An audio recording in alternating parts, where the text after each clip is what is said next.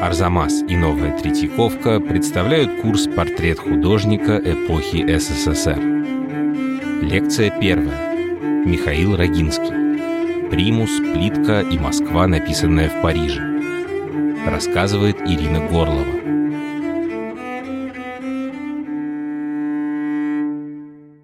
Михаил Рогинский 1965 году создал необычное произведение искусства, которое назвал просто «Дверь». Но в историю оно вошло под названием «Красная дверь», потому что это был объект очень яркого красного цвета. Почему красная дверь стала знаком искусства Рогинского? Что это такое? Наш ответ Марселю Дюшану, который выставил сушилку для бутылок или велосипедное колесо или писсуар – принес его в выставочное пространство. И действительно, в истории искусства красную дверь ошибочно часто называют ready-made. На самом деле это не ready-made, потому что Рогинский заказал эту дверь профессиональному плотнику.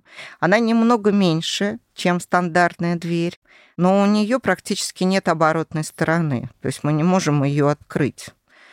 И очень сердился, когда некоторые кураторы выставляли эту дверь на двух петлях, как настоящую дверь в выставочном зале, потому что он говорил, это же не дверь, это картина. Он покрасил ее в красный цвет. Символика этого цвета укоренена в русской культуре, потому что это цвет красоты, красный, значит, прекрасный, красивый, и одновременно это цвет опасности, цвет крови, пожарный, как называл Рогинский, и для него лаконизм и воздействие цвета было очень важно. То есть она кричит как бы.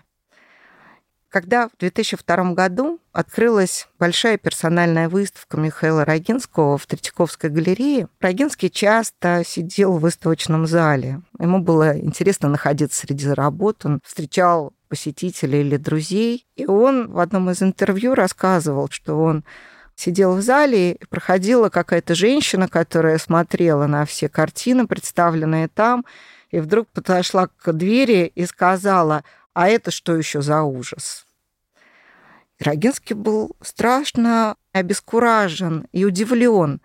Он сказал, ну почему же это ужас? Ведь она открывает подобную дверь много раз за день. И действительно, видимо, эта дверь является раздражителем, потому что она уж слишком похожа на настоящую. И этот жест художника кажется слишком дерзким. Как он посмел выставить в залах музея просто-напросто дверь, покрашенную красной краской? Эта дверь до сих пор будоражит зрителей, до сих пор раздражает и восхищает. Сам Михаил Рогинский говорил, это не дверь, это энергия. Михаил Рогинский вошел в историю искусства не только этим произведением. И не случайно, когда он умер в 2004 году, в статьях, посвященных его творчеству, появилась такая устойчивая мысль. Умер последний великий русский живописец. И мы попробуем рассказать, как же он пришел от двери к живописи. Но для этого, мне кажется, надо погрузиться вообще в историю его семьи, в историю его становления как художника. Он родился в семье человека, который был основателем библиотек в Красной армии Александра Емануиловича Рогинского. В 1938 году отец Рогинского был арестован. Арестован по доносу за недоносительство, то есть за то, что он не донес на одного из своих коллег. И осужден на три года. Но так как в 1941 году началась война, то эти три года растянулись еще на пять лет. И в 1946 году, вскоре после того, как он поступил опять на работу в библиотеку, он был арестован повторно. И в результате так получилось, что, собственно, освобожден отец Рогинского был только в 1954 году. То есть художник рос практически без отца. Мать его осталась с двумя детьми. Одному было старшему Мише 7 лет, младшему один год. И их сразу же переселили из служебной квартиры, которая находилась почти в центре Москвы, в коммунальную квартиру в поселке Щукино, то есть на самой окраине Москвы. А во время войны, конечно, отправили в эвакуацию. То есть Рогинский, он жил в то время далеко от центра культуры, даже в те годы, когда он проживал в Москве. Это важно для понимания его искусства, потому что его родные пейзажи, они состояли из однородных малоэтажных домов из оврагов, из остатков старых садов. Это был его город, его Москва. Рогинский поступает в Московскую городскую художественную школу. Она была не так престижна, не так знаменита, как МСХШ, Московская средняя художественная школа, откуда все попадали в Суриковский институт, но все таки тоже очень серьезная. И он учился параллельно с общеобразовательной школой там, но попал к замечательным педагогам. Живопись, вообще искусство, рисование стало его основным родом занятия. И по окончании школы он поступает в Московское городское художественное училище, которое он заканчивает, причем театральное отделение. И после окончания училища отправляется в армию. И по свидетельству друга его детства, в армию его не хотели брать как сына врага народа. Но он написал письмо Молотову, и в результате отправился служить на Кольском полуострове. То есть для него было, видимо, важен этот опыт еще более суровой жизни. А по возвращению из армии Рогинский отправляется на биржу, театральную биржу, в поиске работы. И получает эту работу в далеких маленьких провинциальных театрах. Люди, которые занимались театром и сценографией отмечают, что уже его первые декорации отличались особенной простотой и своеобразием, и особенной предметностью. То есть ему хотелось, чтобы если стоит стол, шкаф, табуретка, тумбочка, плита, она должна быть вещественна, она должна быть заметна, она должна играть определенную роль. В начале 60-х годов Рогинский делает сценографию для спектакля «Забыть Герострата» по пьесе Григория Горина. И вот там он использует, например, в качестве декораций металлические пластины, листы кровельного железа, которые в каком-то случае было специально ржавым, в каком-то случае, наоборот, блестящим. И это поражало режиссеров. Оказывается, эти листы железа, когда на них попадал свет прожектора, они начинали сиять. Наоборот, мягкий свет превращал их в такие античные руины. И очень легко было изобразить пожар, направив красный луч софита на блестящий лист такого кровельного железа. То есть э, уже в это время Рогинский проявляет такую особую творческую неординарность, тягу к простоте и нежелание следовать привычным рецептам. И вот по возвращению как раз в Москву он бросает театр и начинает заниматься станковым искусством. Довольно поздно, ему уже 30 лет. Для художников того времени, которые начинали очень рано, это был уже такой зрелый мастер. И вдруг появляются очень простые работы, которые он пишет на холстах, на картонах, на дереве, на фанере, на арголитах. Работы, которые изображают чайники, примусы, различные натюрморты в ванной или на кухне. То есть самые простые и неприглядные вещи. И делает настоящие портреты этих вещей, то есть он пишет их прямо в лоб, фронтально, пишет такую неинтересную натуру и его картины становятся все большего размера. Он, например, заимствует примус в художественной школе, где он преподавал после возвращения в Москву. В результате Примус становится одним из главных героев его живописи на протяжении многих-многих лет. И если сначала это были небольшие работы, то потом этот портрет Примуса вырастает до размеров парадного портрета.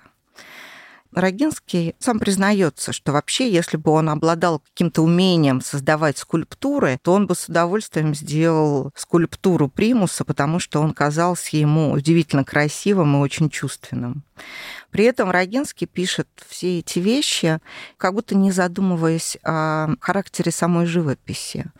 Она остается очень строгой, такой театральной, как будто рассчитанной на взгляд издалека. Помимо простых обыденных вещей, он обращается к своего рода пейзажам. Но это виды тех самых унылых пятиэтажек, среди которых он вырос, и которые тоже становятся его героями. В середине 60-х годов Этот взгляд в окно на улице города и этот взгляд на примусы обретает свое воплощение в серии так называемых конструкций. Как бы он минимализирует объект своего изображения до красной двери, которая он делает на заказ, до кафельной плитки. И появляется целая серия метлахской плитки. Например, картина «Пол», метлахская плитка или просто кафельная плитка, которая напоминает произведение Пита Мондриана по своей сетчатой структуре. Нужно понимать ведь, что художники тогда жили не совсем в таком информационном вакууме. Очень многие вспоминают о том, что в 60-е годы их водили в запасник древнерусского искусства, который находился тогда в церкви Никола в Толмачах. И помимо древнерусского искусства там хранились произведения русского авангарда. Некоторые из них висели прямо в коридоре, как черный квадрат. Другие стояли в штабелях, и нужно было поворачивать картинки, чтобы посмотреть, например, на работы Филонова. То есть знакомство с тем самым другим искусством, не похожим на то, что изучали молодые художники в школах и институтах, оно произошло гораздо раньше. И они видели произведения западноевропейских мастеров по репродукциям в журнале «Америка», например польских журналах, в книгах, доступных в библиотеке иностранной литературы. Мы можем вспомнить о знаменитых выставках 1957 года, о фестивале 1957 года, об американской выставке 59 о французской выставке 61 когда московские художники увидели в том числе и процесс, например, создания произведения в духе живописной экспрессивной абстракции, в духе Полока. И когда Рогинский знакомится с произведениями художников-модернистов 20-х годов, Мандриан становится одним из его любимых художников. И на выставке в 1965 году, там помимо Рогинского участвовал Михаил Чернышов, Григорий Перченков. На этой выставке известный поэт Генрих Сабгир назвал произведение Рогинского русским поп-артом. Почему поп-арт? Знаменитые художники, такие как Энди Уорхол, Роберт Раушенберг, Рой Лихтенштайн, они изображали как раз э, часто предметы, которые были частью повседневной жизни Америки. Самый наглядный пример – это, конечно, банки супа Кэмпбелла Уорхола которые он превращал в гипертрофированные объекты. И вот эта фраза, брошенная Сапгиром, «русский поп-арт», она прочно приклеилась к работам Рогинского и сопровождала его всю жизнь.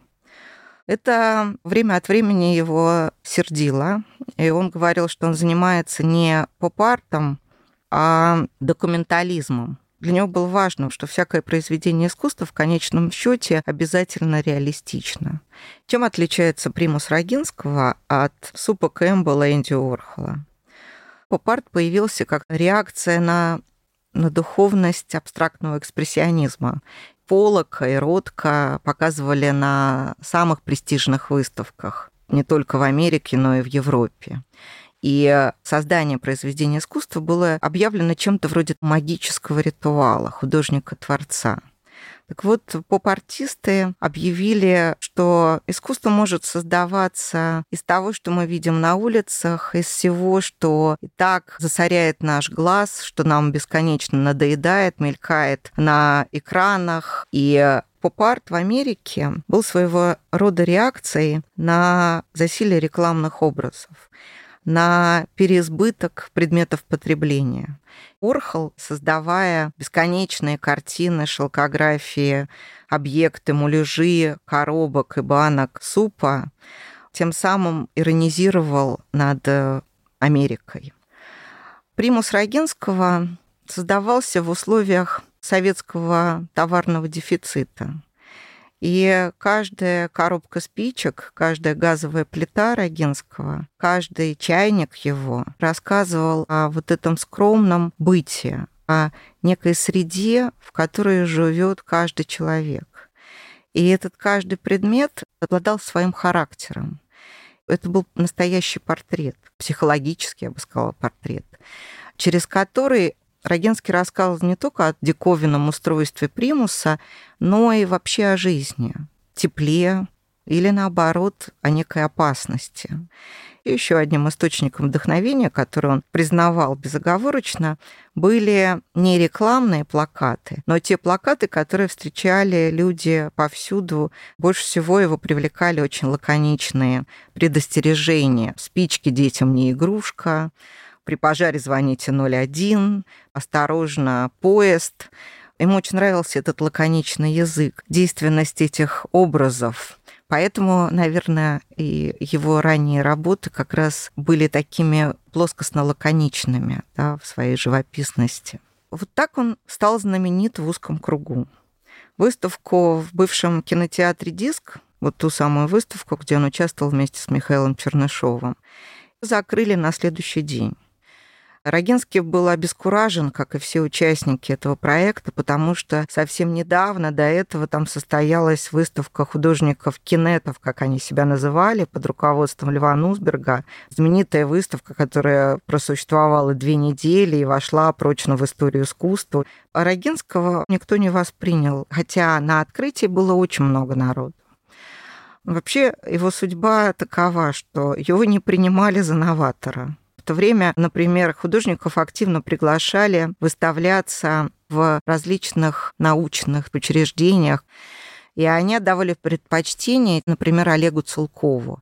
Такая яркая, странная, агрессивная, такая сюрреалистическая живопись. И вдруг э, художник Рогинский. Плита, натюрморт ванной, примус и чайник. И они спрашивали, а в чем концепт?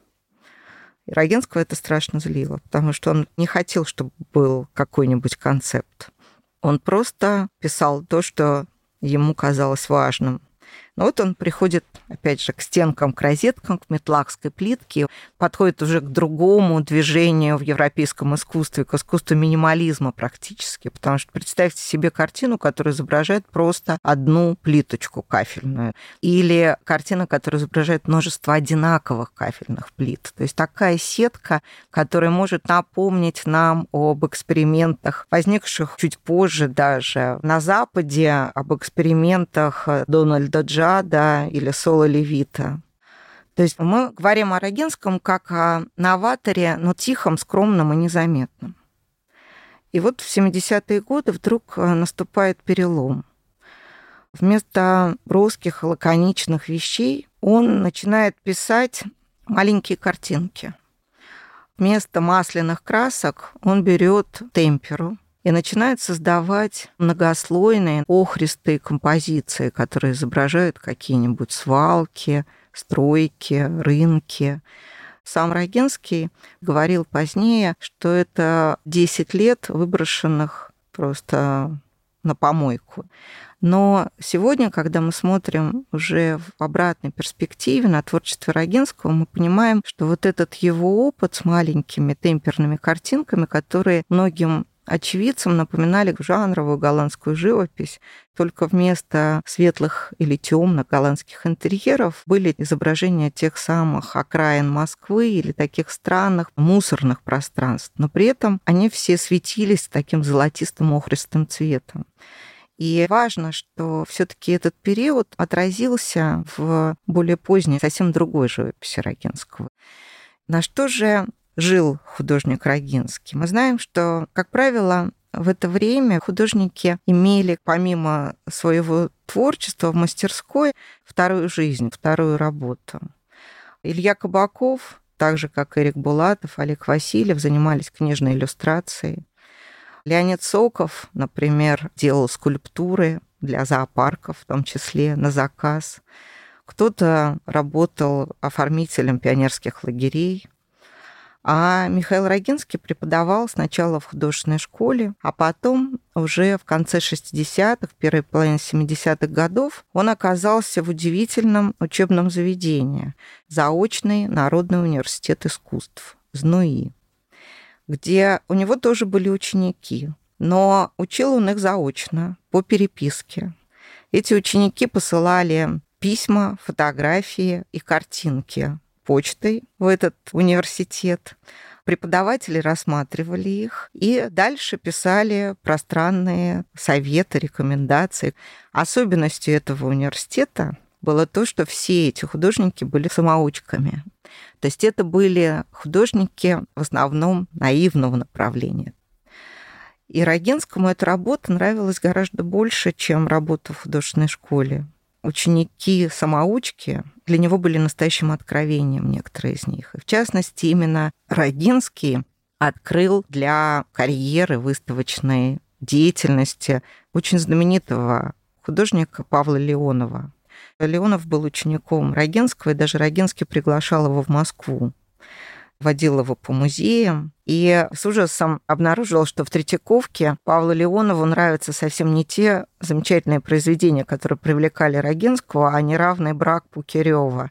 То есть как бы вот понятно, что Леонов, как э, человек с народным сознанием и взглядом, его интересовали удивительные, необычные сюжеты. И это отразилось отчасти в его замечательных многосюжетных картинах.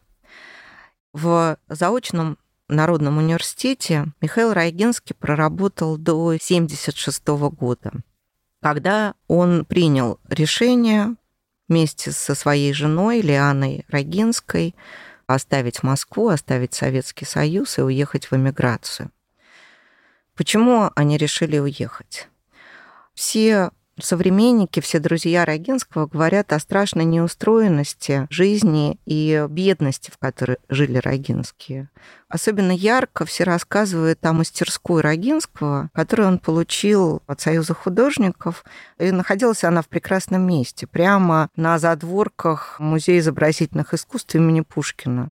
Но это был такой полуподвал, где чувствовалась жизнь по-настоящему бедных людей, но людей, которых не очень заботил, в принципе, быт. Столы и стулья были превращены в палитры часто, все было забрызгано краской. Нана, как звали Лиану Рогинскую друзья, подрабатывала вязанием, несмотря на то, что она была дипломированным историком искусства, окончила МГУ.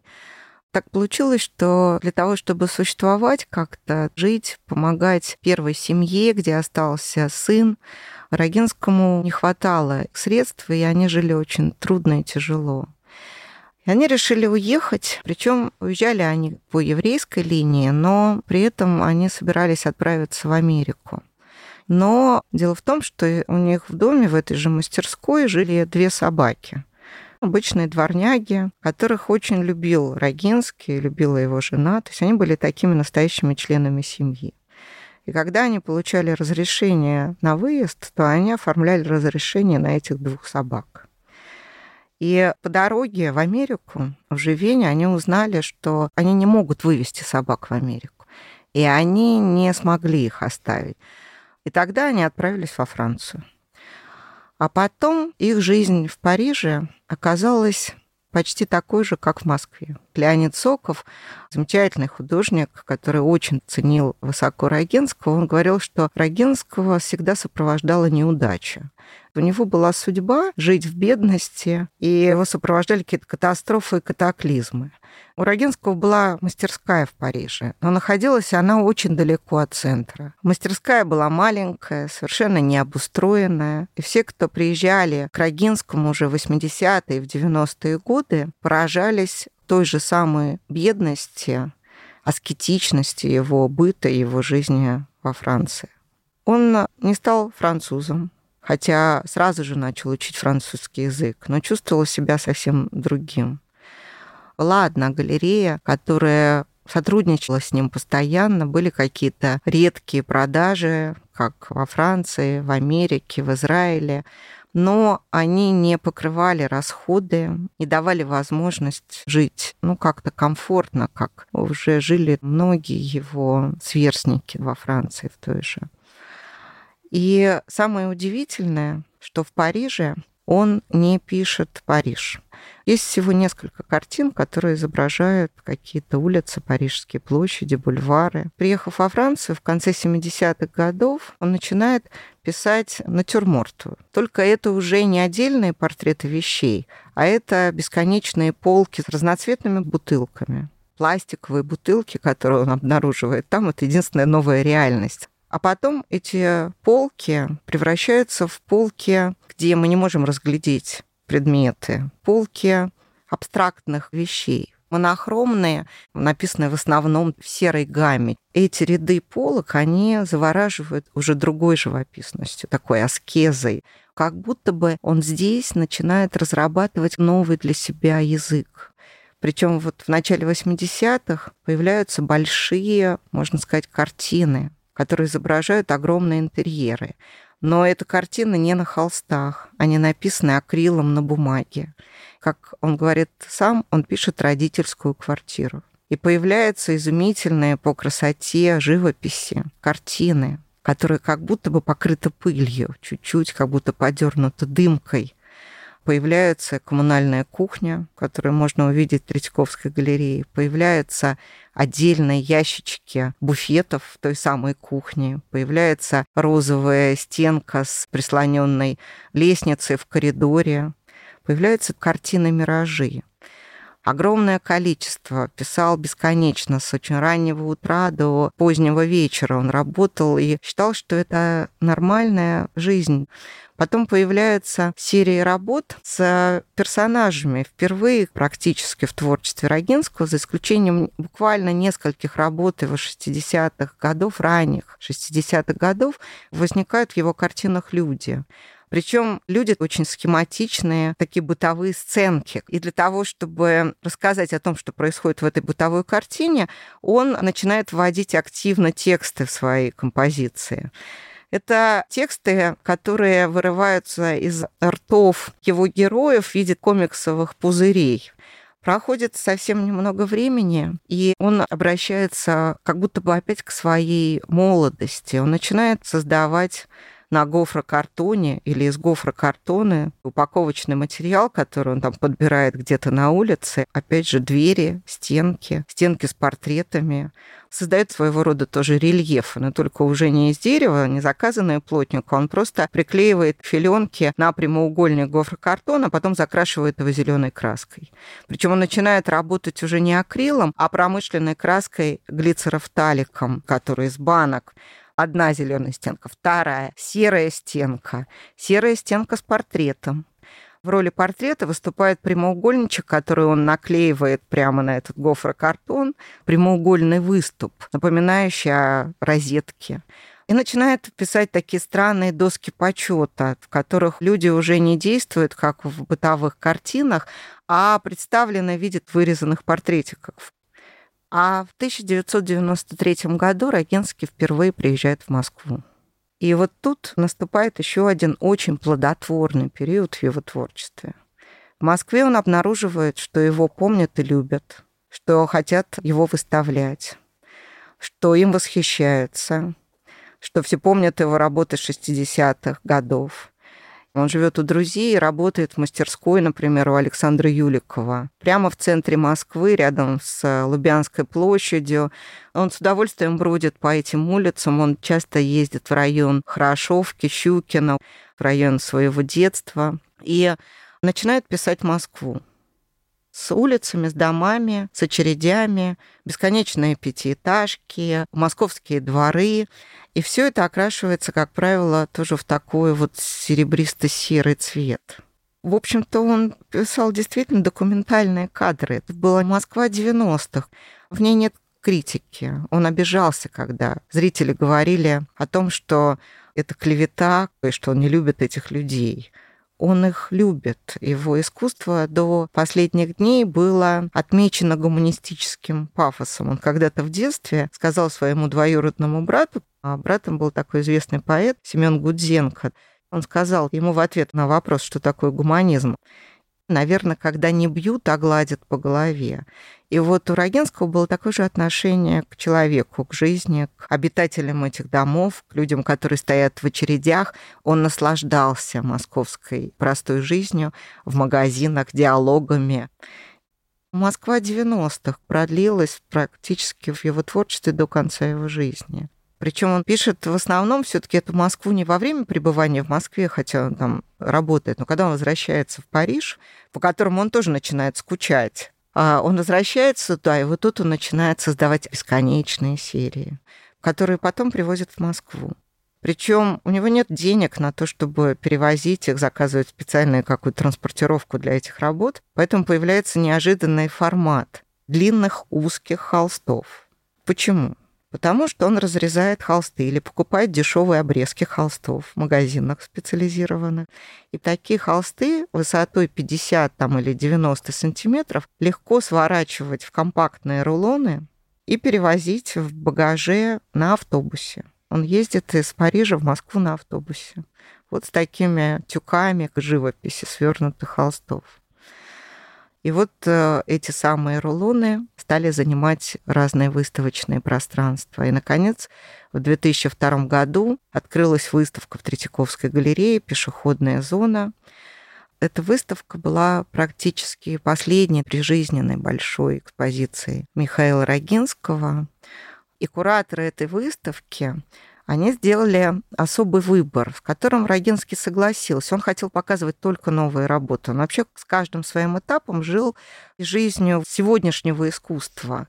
Но кураторы попросили Рогинского все-таки выставить работы из 60-х годов выпустив целый большой период э, с 60-х до конца 80-х. То есть там были представлены ранние работы, как раз те самые примусы, чайники, красная дверь, метлакская плитка и та самая Москва, которую он начинает писать после 93 -го года.